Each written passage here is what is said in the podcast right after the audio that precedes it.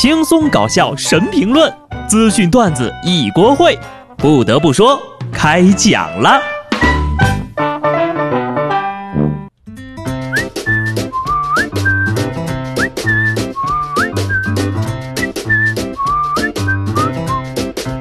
Hello，听众朋友们，大家好，这里是有趣的。不得不说，我是机智的小布。年前的最后一个礼拜三啊，不准确的说呢，应该是礼拜四啊，因为明天再来一天呢，我们就要放假了。很多人都说呀，年前的这一个礼拜呢，真的是无心工作，等待过年的一个星期。我表示，你们这种心态啊，就太不健康了。难道你就只有年前的一个礼拜是无心工作的吗？我全年都是无心工作的。当然了，前面那个话呢是开个小玩笑啊，不要让领导知道。不得不说呀，拥有一个健康的生活状态是很重要的。无论遇到什么样的逆境或者挫折啊，当然了，身体的健康也是快乐生活的本钱。这两天呢，最有必要聊一聊的就是武汉的流感，外出呢请戴好口罩，这可不是开玩笑啊。国家卫健委高级别专家组组长钟南山在央视连线的视频当中呢，解答了很多关于疫情的问题。直播时间比较长啊，大家可以去看一下。然后呢，我在这儿简单总结总结。确认是人传人，基于武汉和广东的案例，而且武汉呢已经有十五名医务人员被传染了，源头目前不是很清楚，但很可能是野生动物，尽量不要去碰野味。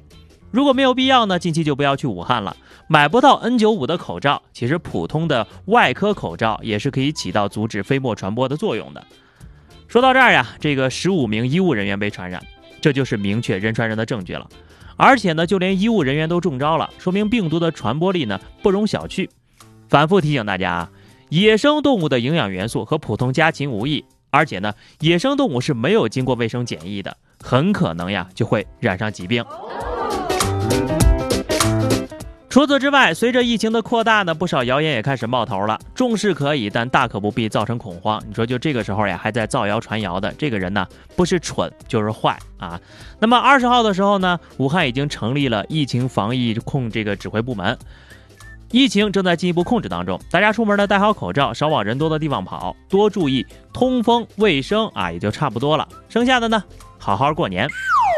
现在网上的各位一定是一边看着许多流传的段子，一边恐慌着吧？虽然这从另一个方面呢，也体现出我们乐观生活的态度，但是无论如何呢，一定要搞好个人卫生，公众场合戴好口罩。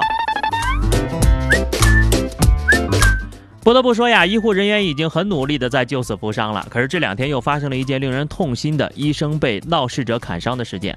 在关注新闻的同时呢，我还看到了一条科普，那么分享给大家哈。如何培养一个主任医师呢？首先，你要先考入北大的医学部，碾压百分之九十九的高中同学，然后就是五年的本科，三年的硕士，加三年的博士，发出一般博士两倍以上的核心期刊，再加三年的规范化培训，抢国际一流医院的交流机会，再加主治考试，加省厅级别的课题至少两项，加考试通过。这个时候呢，你的科研含金量呀，在二档院校里够四十几个博士或者十几个副教授，这还不算你拯救过的病人，最后才成就了一枚主任医师。那么，怎么能让以上的努力通通付诸东流呢？差不多一个医闹就够了。上有病毒为天灾，下有医闹为人祸呀。所以，无论是什么方面的健康，我们都需要从每一个人、每一天、每个细节出发去做起的。可是，有很多人的婚姻呢，似乎还处于亚健康的状态，甚至还可能生了病。日本每五年实施一次的全国家庭动向调查显示，近九成的夫妻受访者呢会共进晚餐，但是只有百分之二十五呢有夫妻生活。这就凸显了日本夫妻间所谓的“朋友以上，恋人未满”这个状态，也就是介于朋友和恋人之间的关系。哎呀，你说辛苦结婚，原来只是为了找个人一起吃饭，其实这样也还挺好哈。再看看我们这边的吧，一篇说二零一九年我国的离婚率高达百分之四十四的文章火了。事后呢，就有有关部门辟谣说了，哎呀，这个说法不科学、不严谨，也是极为不严肃的。根据最新的数据来公布，二零一九年全国婚姻登记机关共办理结婚登记九百四十七点一万对，离婚登记四百一十五点四万对。因为我们不能将离婚对数除以结婚对数及离结比等同于离婚率啊，那么中国的离婚率呢？统计是采取国际对轨的方法的。具体的做法是什么呢？某年的离婚率等于某年的离婚对数除以某年的平均人口乘以千分之一千才对啊！哎，反正我也看不明白啊。所以说，至于二零一九年真正的离婚率是多少呢？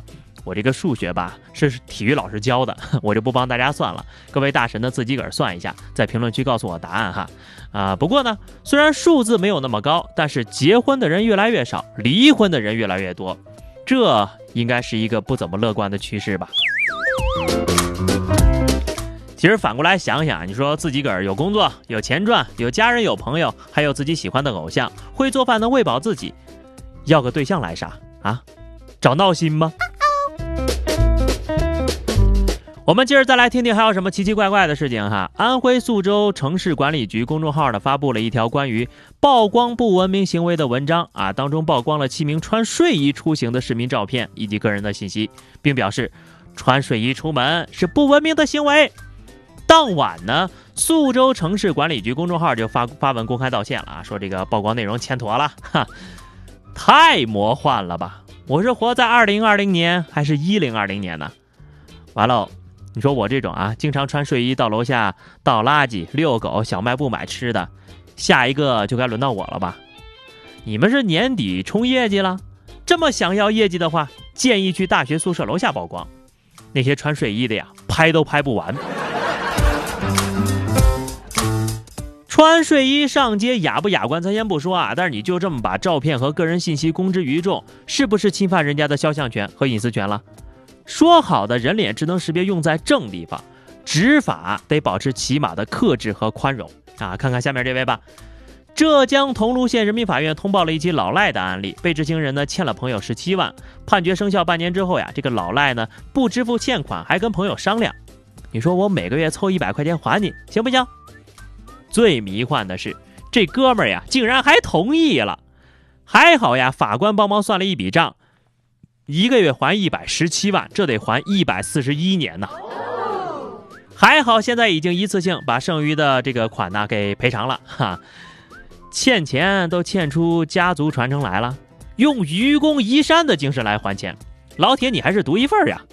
还有被借钱的那哥们儿啊，就咱这数学水平，以后就别往外借钱了，行不行啊？可以吗？